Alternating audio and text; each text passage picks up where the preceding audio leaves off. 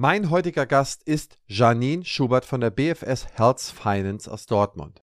Janine leitet eine Abteilung von mehr als 70 Leuten im Erstattungsservice und externe Abrechnung. Sie beschäftigt sich Tag ein, Tag aus mit allen Fällen aus einer Zahnarztpraxis, die dazu führen, dass zum Beispiel Stellungnahmen geschrieben werden müssen, äh, die gegenüber der Krankenkasse zur Honorarerlangung eingereicht werden müssen.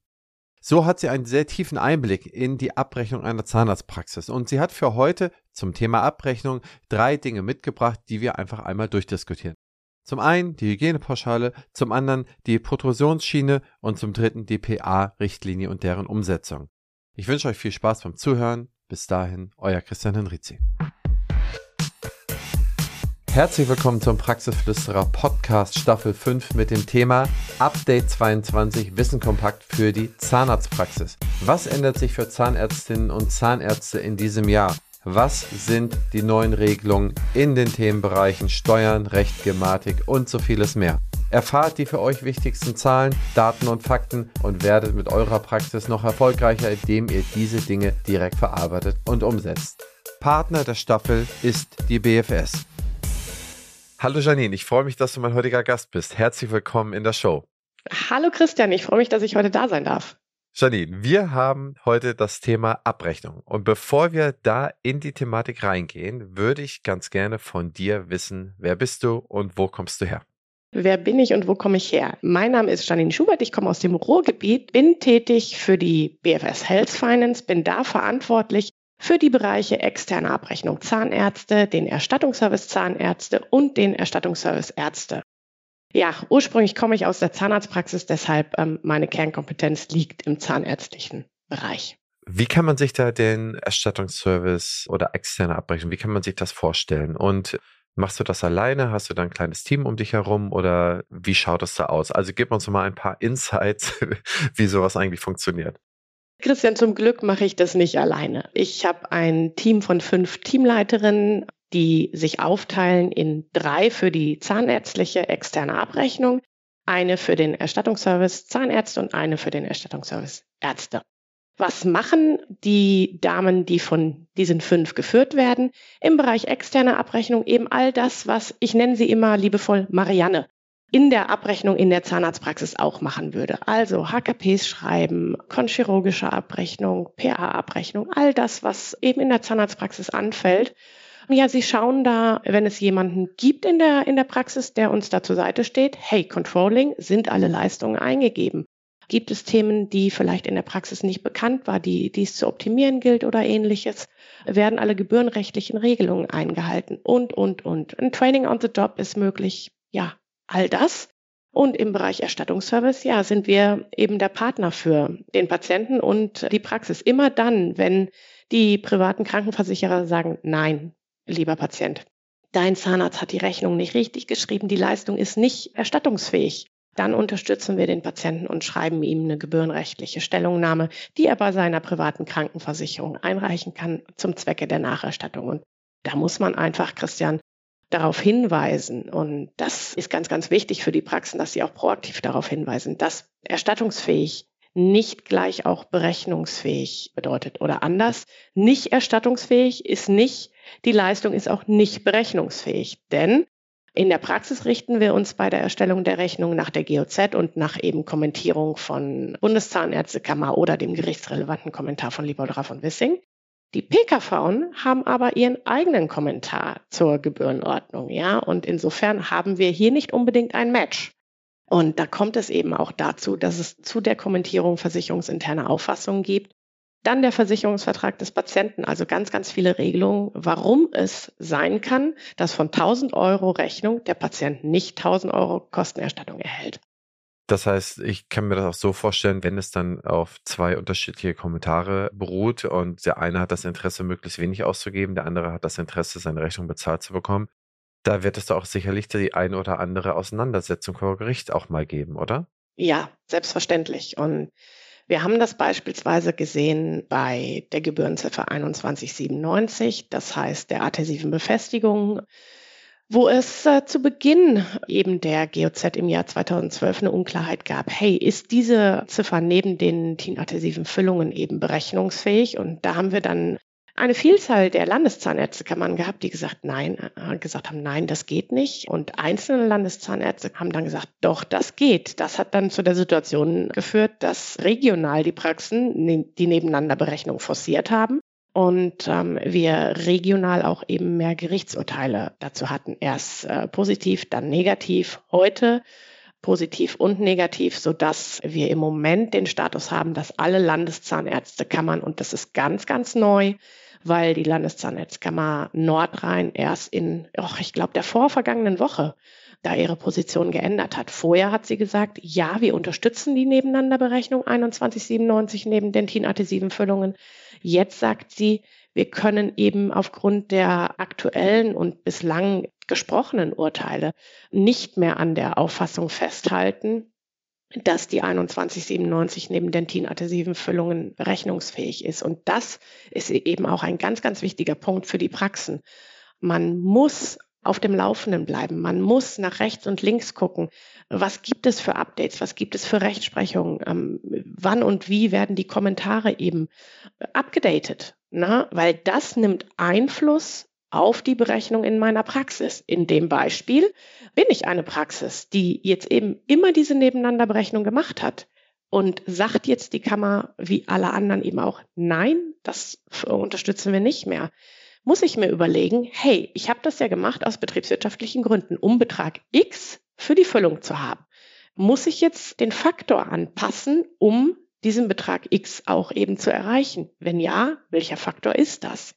Das bedeutet eben alles, was sich ja unterjährig eben ändert, andere Regelungen, andere Rechtsprechung, andere Kommentierung, nimmt Einfluss auch auf die Bewertung meiner Leistung in der Praxis. Das heißt, ich muss mich als ZMV oder zuständige Kollegin in der Praxis für die Abrechnung eben auch genau mit diesen Themen beschäftigen und da auch in die eins zu eins Rücksprache mit meinem Chef eben gehen.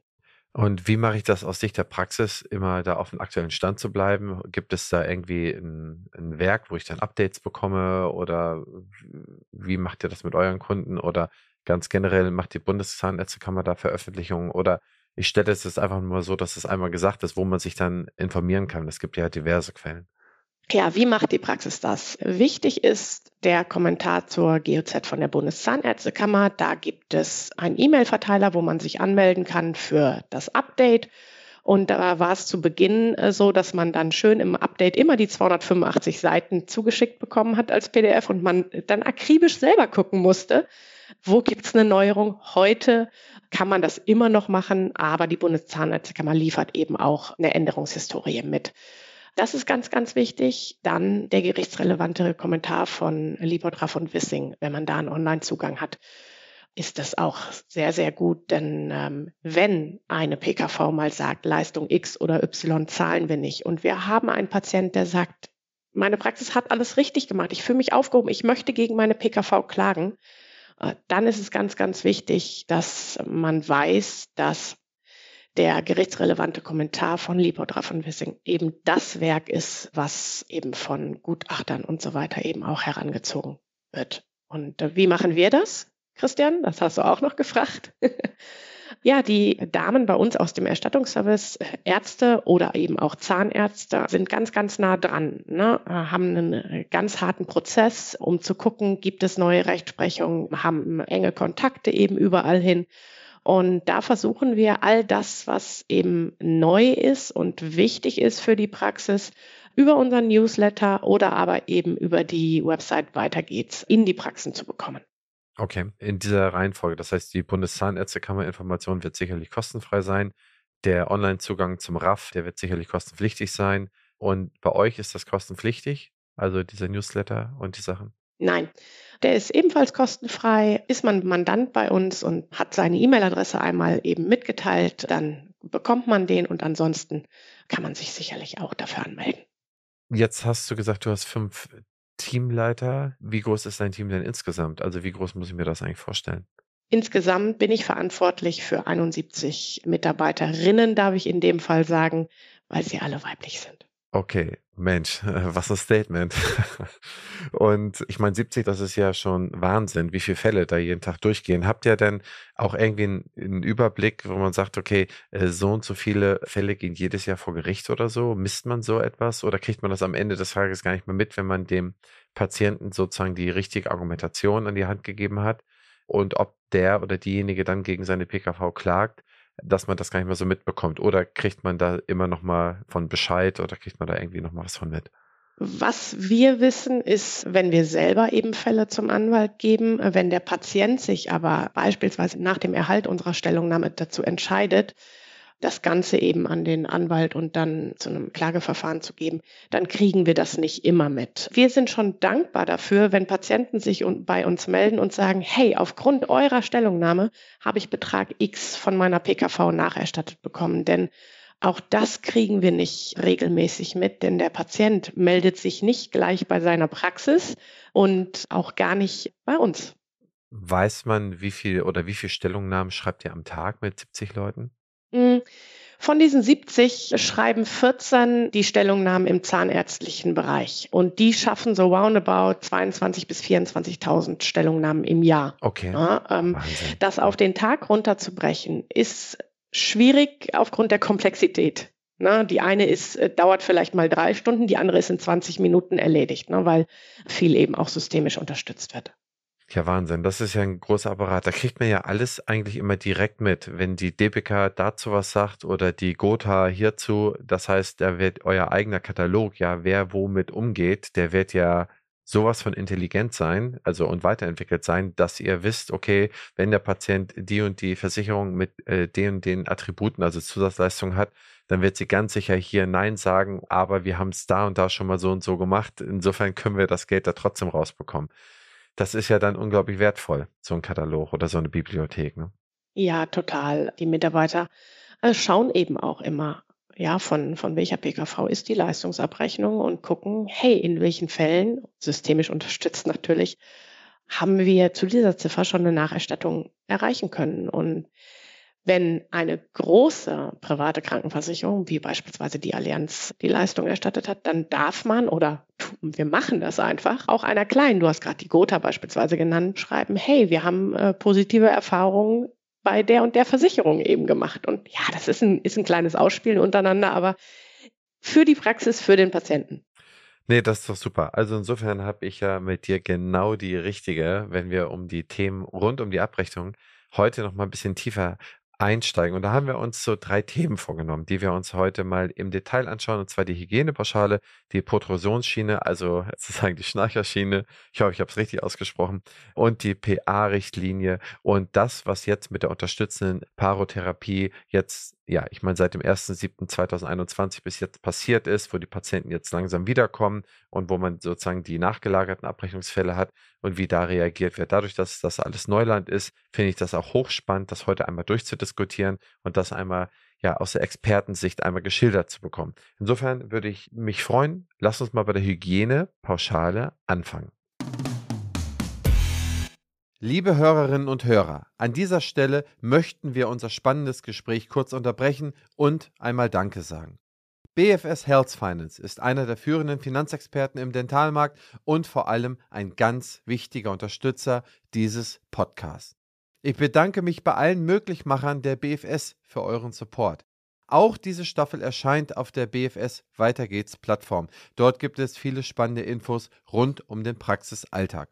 Schaut gerne mal vorbei, Link in den Show Notes, aber natürlich erst nach dem Ende dieser Episode. Jetzt geht's erstmal weiter. Viel Spaß. Die Hygienepauschale. Jetzt könnten wir ja sagen, Corona haben wir nicht erst seit gestern. Das bedeutet, die Hygienepauschale haben wir nicht erst seit gestern. Aber wir sehen eine deutliche Abwertung im Zeitverlauf eben. Sind wir gestartet mit 14,23 Euro und einer zahnärztlichen Ziffer, der 3010a, die wir für die Analogie herangezogen haben, ist es im Zeitverlauf erstmal bei eben dieser Ziffer geblieben, aber eine Abwertung, weil wir nur noch den 1,0-fachen Faktor eben heranziehen durften und so eben 6,19 Euro einfach ansetzen durften. 6,19 Euro, jetzt ähm, also hast pro du sicher... Patient, ne? Ja, pro Patient pro Sitzung. Genau, jetzt hast du aber sicherlich mitbekommen, dass alles, was wir an Hygienemitteln für die Praxis brauchen oder in der Praxis brauchen, angefangen von Handschuhen schon bis zu Desinfektionsmaterialien, das ist ja jetzt nicht günstiger geworden in der Zeit. Und klar, ähm, haben wir genau diese Mittel in der Praxis immer schon gebraucht. Aber wir haben die nicht zu den Preisen einkaufen müssen, wie wir sie einkaufen mussten, als wir alle einen Mundschutz brauchten. Als viele einfach gesagt haben, hey, ich möchte mal einmal Handschuhe anziehen, wenn ich einen Einkaufswagen anfasse oder, oder, oder. Ja, insofern waren das eben Mittel, die für uns auf einmal oder die für die Praxis auf einmal viel teurer im Einkauf eben waren. Da haben wir die Hygienepauschale als Ausgleich für bekommen die aber dann abgewertet worden ist. Und ja, dann war eigentlich klar oder, oder klar kommuniziert von Bundesärztekammer und auch Bundeszahnärztekammer, dass die Hygienepauschale nur bis zum 31.12. letzten Jahres eben gezahlt werden wird keine Vereinbarung, ohne dass es irgendwie eine Ausnahme oder eine Abweichung davon gibt. Deshalb ja, gibt es weiter eine Hygienepauschale, aber, und das war für die Zahnarztpraxis eine große Herausforderung äh, zu Jahresbeginn, nicht mehr nach der GOZ 3010, sondern nach der GOE 383. Eine Ziffer, die in der zahnärztlichen Software häufig gar nicht vorhanden oder angelegt war. Das bedeutet, wir mussten in der Zahnarztpraxis eben gucken, dass wir uns nicht nur die Analogie anlegen, wir mussten auch erstmal gucken in der GOE, um was für eine Leistung handelt sich das überhaupt, dann die mit dem richtigen Faktor eingeben und, und, und. Da haben wir sehr, sehr viel Anrufe zu Jahresbeginn, äh, gerade im Bereich der externen Abrechnung von Kunden oder ehemaligen Kunden erhalten, die gesagt haben, wie mache ich das? Wie gebe ich die Leistung überhaupt ein? Und wie bezeichne ich die jetzt? Und ist es tatsächlich so, dass ich jetzt den 2,3-fachen Faktor wieder nehmen soll, aber dafür nur 4,2 Euro bekomme? Ja, war da leider unsere Antwort. Das ist tatsächlich so. Also wir sehen im Zeitverlauf haben wir eine 70-prozentige Abwertung der Hygienepauschale bei gleichbleibend hohen Kosten, wo sich eben die Praxen die Frage stellen, muss ich diese Ziffer wählen? Ja, die von der Bundeszahnärztekammer eben in Abstimmung auch äh, mit der PKV und den Beihilfen vereinbart und freigegeben worden ist. Oder aber kann ich über eine Honorarvereinbarung gehen oder aber kann ich die Ziffer weglassen und alle anderen Leistungen im Faktor eben anpassen mit der Begründung erhöhter Hygieneaufwand. Und da kann ich nur empfehlen, auch die äh, Website der Bundeszahnärztekammer eben äh, zu Rate zu ziehen, denn die Bundeszahnärztekammer hat sich da klar positioniert und sagt, ja, entweder wird die Hygienepauschale herangezogen nach 383 GOE analog oder aber nicht die Hygienepauschale heranziehen und auf 5 Absatz 2 GOZ, also den Steigerungsfaktor abstellen bei eben allen anderen Leistungen. Das würde bedeuten, nehmen wir mal die Füllung. Bleiben wir bei unserem Beispiel von vorhin. Die Füllung, die würde ich regelhaft vielleicht mit Faktor 3,0 berechnen. Aufgrund des Hygieneaufwandes oder der erhöhten Hygienekosten äh, setze ich meinen Faktor auf 3,5 und habe dann als Begründung nicht nur die Schwierigkeit bei der Behandlung, sondern eben auch den Hinweis auf die Hygienepauschale. Ich kann aber auch eben all das nicht machen und die vorgegebene Ziffer in der Analogie heranziehen und eine Vereinbarung nach 2 schließen mit dem Patienten, eine sogenannte Honorarvereinbarung. Da ist aber wichtig zu wissen, dass der Patient eben nur den Faktor 2,3 erstattet bekommen wird und alles, was ich darüber hinaus mit dem Patienten vereinbar, eben der Patient aus der eigenen Tasche zahlen muss. Denn die Bundeszahnärztekammer hat eben vereinbart mit den PKV und der Beihilfe, dass die Hygienepauschale zum 2,3-fachen Faktor berechnungsfähig ist und alles darüber hinaus eben zu Lasten des Patienten eben geht.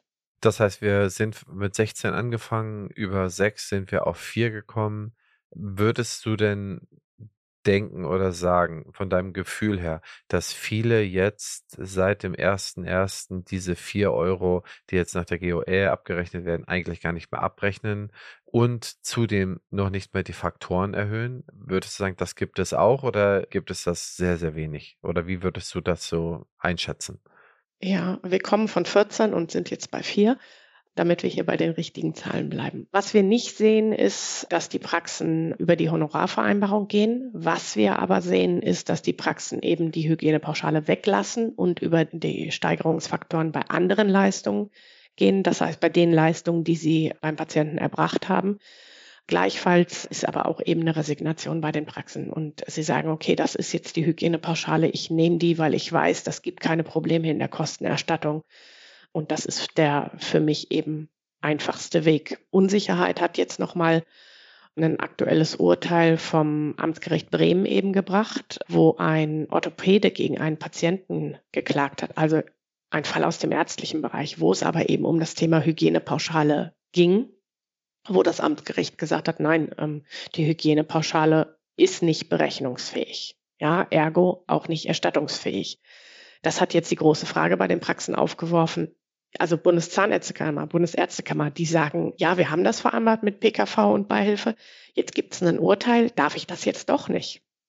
Und da haben sich die Landeszahnärztekammern aber klar positioniert und gesagt, hey, das ist eine Einzelfallentscheidung.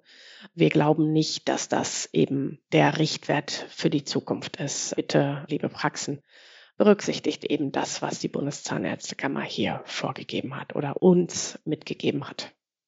Ja, ich meine, im Zweifel ist die Betrachtung eines, einer orthopädischen Tätigkeit und der einer zahnärztlichen Tätigkeit ja durchaus von Hygieneaufwand zu differenzieren. Ich, ich bin mir nicht ganz sicher, ob es so viele Leute wirklich grundsätzlich machen. Ich habe selber Zahnarztrechnung bekommen, wo die Sachen nicht drauf standen.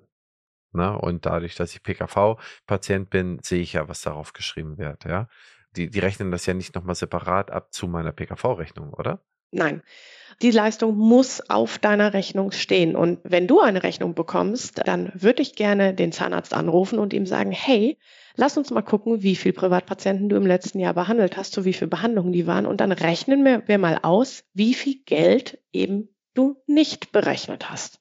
Nee, das hatte ich mir auch schon mal so gedacht. Und der zweite Punkt ist, bei BEMA ist die Leistung ebenfalls möglich oder ist sie nur in der GOZ möglich, die Hygienepauschale?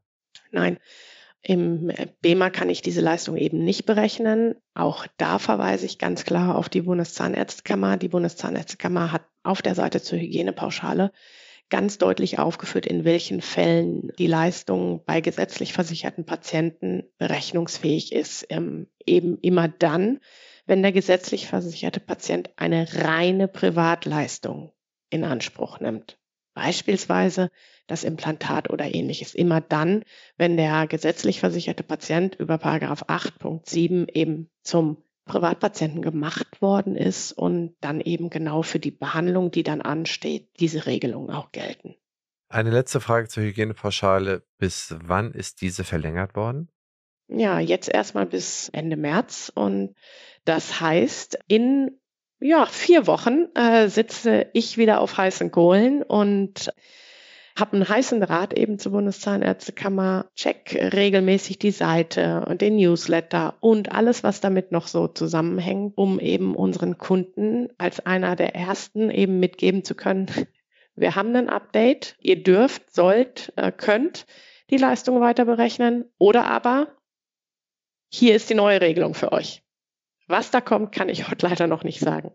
Interessanterweise gab es jetzt am Wochenende gerade einen Schrieb vom hier schleswig-holsteinischen Ministerium, dass ab dem 1.4. die Maskenpflicht in den Schulen fällt. Also insofern scheint es ja die, die Flagge dahingehend gerichtet zu sein, dass man möglicherweise auch die Kostenerstattung für die Mehraufwendung dann so ein bisschen auslaufen lässt. Also man hat es ja schon, wie du sagst, um 70 Prozent reduziert.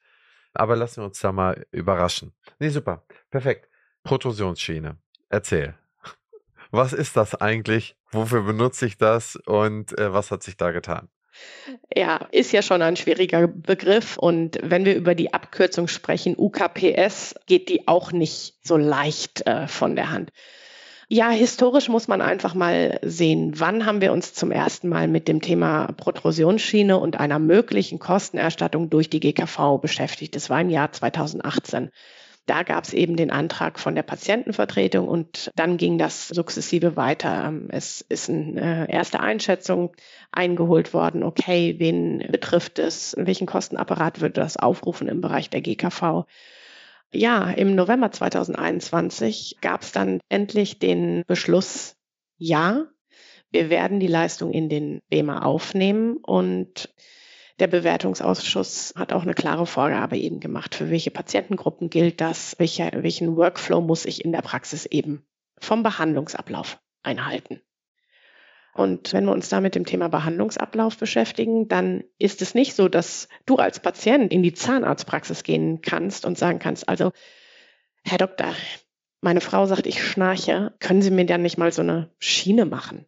Nein, dein richtiger Ansprechpartner ist der Schlafmediziner, das heißt der Arzt mit Weiterbildung im Bereich Schlafmedizin.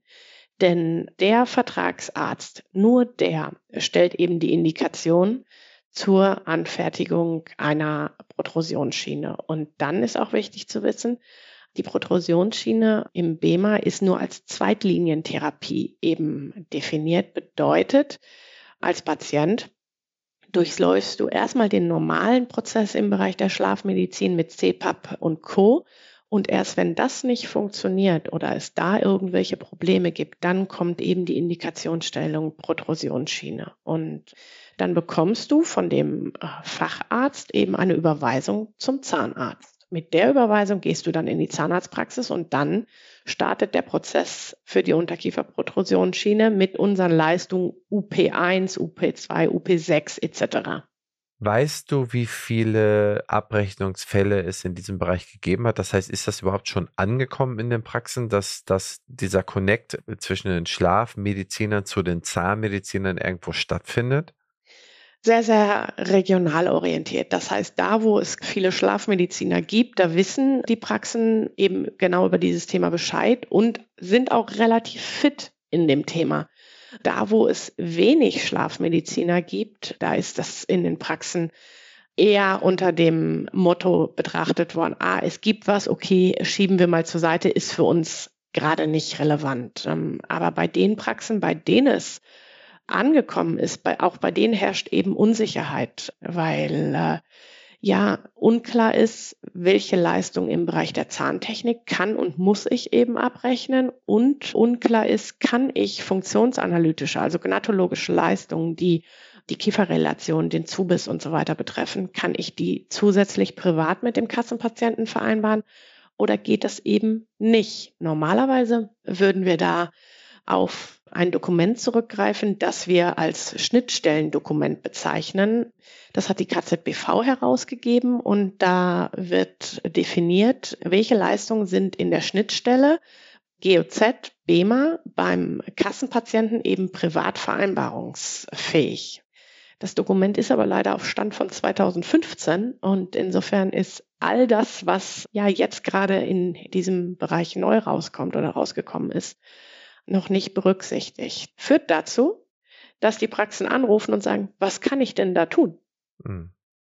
Ja, das kann ich mir vorstellen, denn ich glaube, das ist ja ein großes Thema in den letzten Jahren geworden. Es gibt ja viele Untersuchungen, viele Veröffentlichungen zur Schlafmedizin und wenn es da ein ja verprobtes Mittel gibt, wie die Protrusionsschiene, die da Abhilfe schaffen kann, dann kann ich mir schon vorstellen, dass es bei 86 Millionen Deutsche, was ich in der Total Addressable Market sind bestimmt 30 Millionen, die das möglicherweise betrifft. Das heißt, dass sozusagen die Wege sind, wie du sagst, nur regional ausgeprägt, nicht überregional.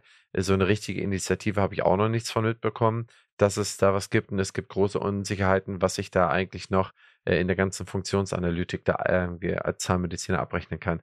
Kann ich mir schon vorstellen, dass ich dann lieber ein paar PZRs mehr mache oder irgendwie mich mit Sachen volltue, die ich dann auch so beherrsche in meiner ureigentlichen Fähigkeit. Aber hier auch nochmal, Wer sich diese Matrix immer anschaut, die wir oft zeigen, was sind äh, Cash Cows, was sind Stars, was sind Poor Dogs, das heißt, wo sind die Questions? Also das heißt, welche neuen Behandlungsmethoden könnte man sich mal anschauen, die dann irgendwann mal zu einer Cash Cow werden oder auch von der Nachfrage dann irgendwo mal dahin kommen, dass es richtig Spaß ist und sinnvoll für die Praxis, der sollte sich mit diesem Thema eingehender beschäftigen. Nee, super. Äh, Janine, vielen Dank für den, für den Hinweis, dass man da einfach mal tiefer reinschauen kann. Am Ende, vielleicht kriegen wir es ja hin, dass wir noch so ein Mini-Paper machen, dass sich die Leute runterladen können. Vielleicht äh, kann man da ja vielleicht ein paar Sachen draufschreiben. Vielleicht kriegen wir das ja nochmal hin, da können wir nochmal gleich drüber verhandeln, Aber zum letzten Punkt, wo ich heute mit dir drüber sprechen wollte, ist die PA-Richtlinie. Ich glaube, nichts hat uns in den letzten Jahren mehr beschäftigt als die PA-Richtlinie, die ja mit, wie der Dr. Fedderwitz mir sagte, das waren fast 15 Jahre Vorbereitungszeit, bis die PA-Richtlinie so gekommen ist zum 1.7.2021. Hol uns mal alle ein bisschen ab. Was ist da genau entschieden worden? Also, was kann man da machen? Und was ist deine Erfahrung seitdem und wie ist der Status quo heute? Ja, ganz viel Aufregung zum 1.7. Wir haben einen völlig anderen Ablauf, Workflow im Bereich der PH-Therapie. Das heißt, der passt vielleicht gar nicht mehr zu dem aktuell von mir in der Praxis integrierten Behandlungskonzept im Bereich PA-Therapie. Und dann standen wir vor der Herausforderung, ja, bitte alles einmal per Hand, weil in der Praxissoftware ist eben das noch nicht integriert. Du kannst dir vorstellen, dass das ein ja, ein Riesentumult in den Praxen war, ganz, ganz viele Fragezeichen. Denn auf einmal ist es so, der Patient hat Anspruch auf die PA-Therapie. Er muss nicht mehr seine Motivation und Mitwirkung eben nachweisen, das, was wir bis dahin hatten. Du und ich, wenn wir jetzt gesetzlich versichert sind und vielleicht nicht jeden Tag die Zähne putzen, dazu auch noch ganz viel rauchen, dann können wir in die Praxis gehen und der Zahnarzt stellt die Indikation PA-Therapie. Dann muss oder ist nicht mehr verpflichtend für den Patient, dass er seine Mitwirkung nachweist. Das heißt, wir eine PZR vorher machen als PA-Vorbereitung, wir den Patienten instruieren, motivieren etc. Ne? Nicht in dem Umfang, wie wir es seinerzeit eben hatten, sondern das hat der Patient eben jetzt schon als Anspruch gegenüber dem Zahnarzt, weil er die Leistung äh, von der GKV eben bekommt. Das heißt, wir haben keine Eingangsvoraussetzungen mehr, wie wir sie vorher hatten, was jetzt dazu führt, dass ich in der Praxis hingehen musste und vielleicht das ganze Konzept nochmal anders und neu denken muss. So, jetzt haben wir das alles gemacht. Wir haben eine neue Idee zum PA-Konzept in der Praxis eben entwickelt haben uns mit unserer ZMP DH zusammengesetzt, haben uns vielleicht auch von der DH führen lassen oder der ZMP, weil die X Fortbildungen genau dafür gerade besucht hat im Sommer letzten Jahres, haben dann alle PA-Pläne, die wir bis dahin zwar beantragt, aber noch nicht begonnen haben, nochmal neu gestellt. Ja, weil wir hatten keine Übergangsregelung. Alle Pläne, die wir im Juni gestellt haben, mussten wir im Juli nach neuer Systematik neu stellen, neu einreichen, neuer Genehmigungsprozess. Und dann, ja, sind wir im August, September eben mit dem neuen PA-Konzept nach den neuen PA-Richtlinien gestartet. Zu den neuen äh, PA-Richtlinien gehört eine sogenannte Befundevaluation, BFA oder BFB. Die wird das erste Mal nach drei Monaten erbracht. Bedeutet also, wenn wir im August, September die PA erbracht und abgeschlossen haben, kommen die Patienten ja jetzt im Januar, Februar, also jetzt gerade, in die Praxen, wo wir die Befundevaluation bekommen. Wenn wir in dem Prozess sind, schließt sich da gleich die sogenannte UPT, unterstützende Parodontitis-Therapie, an. Also das, was wir früher eben äh, privat mit dem Patienten vereinbart haben. Und je nach Einstufungsgrad, also Schweregrad der PA-Erkrankung, die die Praxis im Rahmen der antiinfektiösen äh, Therapie oder vor der antiinfektiösen Therapie eben getroffen hat, hat der Patient Anspruch auf die UPT ein oder mehrmal im Jahr. Ich meine, wir haben jetzt die Schwierigkeit gehabt, dass wir die Pläne neu geschrieben haben, nachdem die neue Richtlinie aufkam. Und jetzt sind wir dabei, dass wir die Pläne so langsam abarbeiten, umsetzen. Wir sind ja mitten in der Therapie, in der genehmigten Therapie. Jetzt haben wir, sind wir ein halbes, dreiviertel Jahr später. Wie ist denn jetzt der aktuelle Stand? Wir sind ja jetzt dann sozusagen mit der Therapie vielfach fertig. Bei einigen sind wir mittendrin. Hat sich da irgendetwas im Abrechnungsverhalten verändert? Hat sich da irgendwie in der Dokumentation auch etwas verändert? Du sprachst vorhin davon, dass sich die Prozesse in der Zahnarztpraxis ja auch zwangsläufig ändern müssen oder mussten, weil die ja nicht mit denen übereinstimmen, wie was die neue Paarrichtlinie jetzt äh, vorgesehen hat. Was sind da so jetzt deine praktischen Erfahrungen von deinem Team und dir, die ihr jetzt so gemacht habt? Ich meine, ihr werdet da auch viele Fragen zu bekommen haben, wie mache ich denn jetzt das? Und jetzt ist in der Therapie das und das aufgetaucht. Wie gehe ich damit um? Rechne ich jetzt erst ab oder mache ich jetzt das weiter? Also, was ist da jetzt so, was sind so die größten Crunch Points, an denen ihr da irgendwo angekommen seid? Was hat sich abrechnungstechnisch geändert, Christian? Alles. Punkt.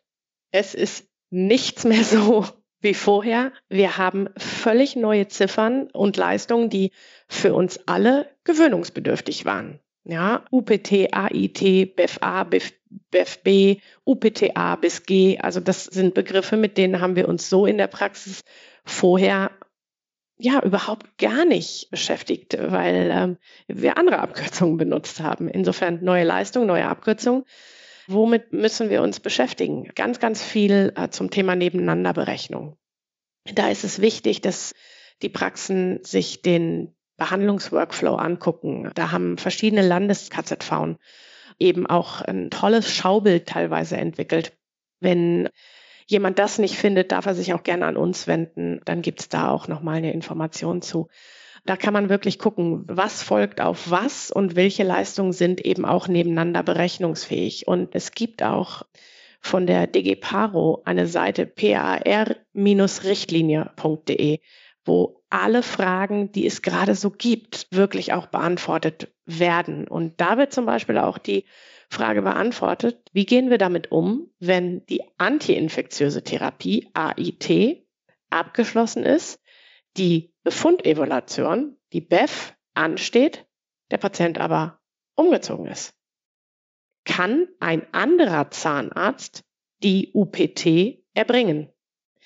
Das wird gerade noch auf Bundesebene geklärt. Die Frage können wir dir, dir und den Patienten bzw. Praxen gerade leider nicht beantworten. Gleiches gilt für das Thema, was ist, wenn nach der AIT im Rahmen der Befundevaluation festgestellt wird, dass eine CPT, eine chirurgische parodontale Therapie, erfolgen muss. Und der Patient in der Praxis sagt, uh, nächste Woche ist aber mein Umzug, ich ziehe von NRW nach Bayern. Wie gehen wir damit um? Auch da kann ich im Moment noch nichts dazu sagen wie wir da tatsächlich mit umgehen, ob ein anderer Zahnarzt dann die CPT erbringen, abrechnen kann und oder ob der Informationsprozess, denn für die CPT brauche ich keinen neuen Antrag stellen, ich muss nur die GKV, da gibt es ein vorgeschriebenes Formblatt, eben informieren, ob der dann eben ein anderer ist. Ganz wichtig ist, alle Patienten, die abgeschlossen sind, das heißt, die antiinfektiöse Therapie erfolgt ist und jetzt zum BEF kommen, und in die UPT gehen, dass wir in der Praxis darauf achten, dass der Mindestabstand eingehalten wird. Bedeutet zwischen der antiinfektiösen Therapie und eben der BEF, dass da drei Monate mindestens eben zwischen sind, weil erst dann dürfen wir mit der UPT starten. Wenn man das mal aus der Vogelperspektive sieht, dann nehme ich durchaus wahr, dass die Paro einen sehr viel höheren Stellenwert bekommen hat. Ich meine, es wurde jetzt ein großes Budget geschaffen es wurde auf Basis von äh, wissenschaftlichen Standards wurde ermittelt, was gemacht werden kann und sollte. Darauf wurden Gebührenziffern geschafft. Dann wurde sogar äh, sozusagen die Deckelung, soweit ich das richtig mitbekommen habe, jetzt erstmal für das erste oder zweite Jahr oder für die erste Zeit ausgesetzt. Oder für wie lange würde das ausgesetzt, die Deckelung? Genau, sie ist jetzt aktuell erstmal ausgesetzt und ja, das führt aber dazu, dass auf der einen oder anderen Fortbildung, die unsere Kunden besuchen, und ähm, ich kann nur dafür sprechen, weil die Anrufe bekommen wir, die nehmen dann mit, hey, wenn ich das jetzt so abrechne, wie ich es abrechnen soll, dann komme ich hinterher in die Wirtschaftlichkeitsprüfung, da will ich doch gar nicht rein. Nein, es gibt im Moment noch keine Aussage dazu, wenn eine Leistung in der und der Häufigkeit berechnet wird, ist das ein möglicher Indiz dafür, dass eine Wirtschaftlichkeitsprüfung ansteht. Im Moment sind die Regelungen nicht vorhanden. Das bedeutet im Umkehrschluss, in den Praxen bitte die PA-Therapie berechnen, die eben auch erbracht wird. Die Praxen machen sich Gedanken dazu, weil die Bewertung der PA-Leistungen deutlich eben angehoben wurde, genauso wie du das gerade gesagt hast. Der Stellenwert ist sehr, sehr hoch. Sehr viele Patienten in der Praxis haben die Indikation für die PA-Therapie und vorher war das Bewusstsein nicht so vorhanden, wie das eben von den Fachgesellschaften gewünscht war. Und da hat man jetzt alles getan, die Bewertung eben anzupassen und an den aktuellen Stand eben der Medizin, ja, um das auch in die Praxen zu bringen, um das für die Patienten zu bekommen. Ja, also äh, kann man ja nur konstatieren, dass das Spitze war, dass, dass so etwas geschaffen wurde. Jetzt haben wir zwei Begriffe eingeführt, die ich dich bitte nochmal zu erklären. Erstens Deckelung, was bedeutet das eigentlich? Und zweitens Wirtschaftlichkeitsprüfung. Ja, Deckelung würde ich als Budget bezeichnen da ist es eben am Ende des Tages so, dass ein Geldtopf zur Verfügung steht, der aufgrund Patientenanzahl, durchschnittlicher Punktwerte und der anderen oder weiteren maßgeblichen Faktoren eben auf die einzelnen Praxen verteilt wird. Das heißt, wir haben einen sogenannten Honorarverteilungsmaßstab und da weiß ich, ich kann eine Leistung ungefähr so und so viel erbringen, damit sie für mich 100 Prozent bezahlt wird und dann sukzessive mit einer entsprechenden Abwertung.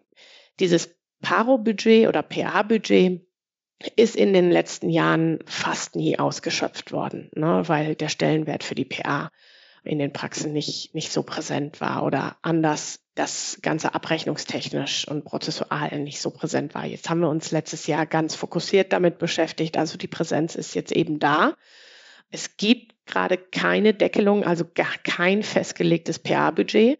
Wir wissen also nicht, was eben in zwei, in drei Jahren passiert. Wo wird das PA-Budget für die jeweilige Praxis liegen?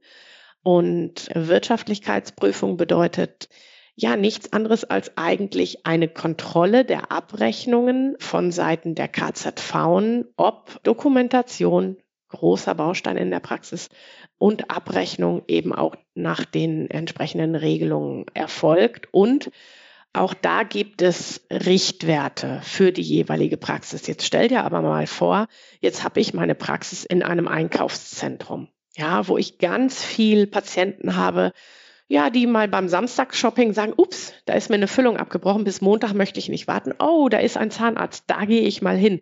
Dieser Zahnarzt macht natürlich mehr Füllungen, mehr Schmerzbehandlung als eben der Kollege, der vielleicht vier Straßen weiter ist und am Wochenende nicht auf, also am Samstag vielleicht nicht aufhat und ja Freitagnachmittag oder so auch eben nicht aufhat. Das bedeutet, unsere Praxis im Einkaufszentrum, hier sind wir im Konzbudget, wird ja da eine Überschreitung haben ne, bei den Leistungen und wird da eben möglicherweise eben auffällig und das könnte ein Indiz sein für eine Wirtschaftlichkeitsprüfung. Und da ist es ganz, ganz wichtig, offen und proaktiv ins Gespräch eben mit den KZV zu gehen und Sonderregelungen zu definieren oder zu erfragen. Gibt es Sonderregelungen? Aber mit den Themen ja beschäftigt sich eigentlich der Jungzahnarzt schon, wenn er durch die Zulassungsprüfung möchte, Begriffe wie Budget, Wirtschaftlichkeitsprüfung, da kommt er nicht umhin. Was passiert eigentlich in einer Wirtschaftlichkeitsprüfung und was ist die Konsequenz? Was kann eine Konsequenz daraus sein? Was kann die Konsequenz aus der Wirtschaftlichkeitsprüfung sein? Im Worst Case wird festgestellt, dass der Zahnarzt Leistungen abgerechnet hat, die er nicht dokumentiert hat. Und ich sage hier bewusst nicht dokumentiert und nicht nicht erbracht hat, denn die Dokumentation ist maßgeblich für die Berechnungsfähigkeit von Leistungen. Und wenn ich da reinschreibe, Zahnstein Mu SKÜZ, dann ist das nicht ausreichend. Da steht nicht, wo habe ich die Leistung erbracht, an wie viel Zähnen, welche Medikamente etc. habe ich eingebracht. Wenn ich dann in der Wirtschaftlichkeitsprüfung bin, und diese Leistungen werden betrachtet, diskutieren wir hier über eine Honorarkürzung. Das bedeutet, es geht um Geld, was ich als Zahnarzt eben zurückzahlen muss und oder aber eben auch nicht bekomme. Ja, und dann wollen wir nicht weiterdenken, denn nicht dokumentierte, aber abgerechnete Leistungen könnten wir auch über Themen wie Abrechnungsbetrug etc. sprechen. Aber das sind so harte Themen und so Themen, die äh, ja auch Angst machen bisweilen in den Praxen. Ich glaube, Christian, darüber sollten wir heute nicht sprechen. Wichtig ist aber Wirtschaftlichkeitsprüfung, wenn man den Brief in die Praxis kommt, nicht äh, in die Ablage P, nicht auf den hohen Stapel der, der Fachzeitschriften legen, sondern direkt mit der Abrechnungskraft besprechen, direkt Kontakt aufnehmen, sich von der KZV vorlegen lassen, um welche Zeiträume, um welche Quartale, um welche Leistungen geht es, damit ich weiß, wozu muss ich Stellung nehmen und im Zweifel mir auch anwaltliche Hilfestellung einfach einholen. Janine, zum Abschluss, hast du ein paar coole Zahlen, die du so im Kopf oder aus dem Unternehmen hast für uns? Zum Beispiel, wie viel Prozent werden jetzt eigentlich privat versus Kasse abgerechnet? Äh, hast du da ein paar gute neue Überblickszahlen oder kannst du die nicht veröffentlichen?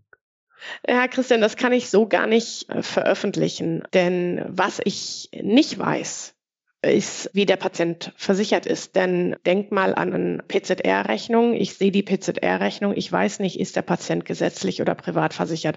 Ich kann das immer nur sagen für die Rechnungen, wo ein Kassenanteil abgezogen wird. Also bei prothetischen Leistungen oder bei Mehrkostenfüllungen. Bei allen anderen Leistungen wäre das Raten auf hohem Niveau.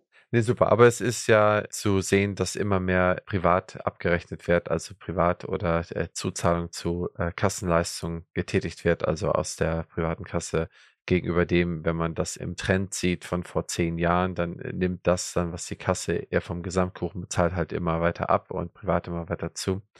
Aber da schauen wir nochmal gespannt zu einer anderen Stelle drauf. Janine, ich fand es sehr spannend. Die drei Themen, die wir hier angefasst haben, sind, glaube ich, Sachen, die die Leute auch aktiv, aktuell in ihrem tagtäglichen Praxisgeschehen jeden Tag beschäftigen. Und insofern hoffe ich, dass wir da vielen haben weiterhelfen können. Dir danke ich für deine Zeit und für deine kompetente Auskunft und deine Hilfestellung, die du zu all diesen Themen uns bereiten konntest. Sehr gerne, Christian. Vielen Dank, dass ich da sein durfte. Ja, liebe Hörerinnen und Hörer, ich hoffe, euch hat die Folge gefallen und wenn sie euch gefallen hat, freue ich mich über eine positive Bewertung bei iTunes oder Spotify. Wir werden auch verschiedene Schnipsel daraus mal versuchen bei TikTok auszuspielen. Schaut euch das gerne mal an. Ansonsten, wir hören uns in der nächsten Folge. Bis dahin, ihr und euer Christian Henrizi.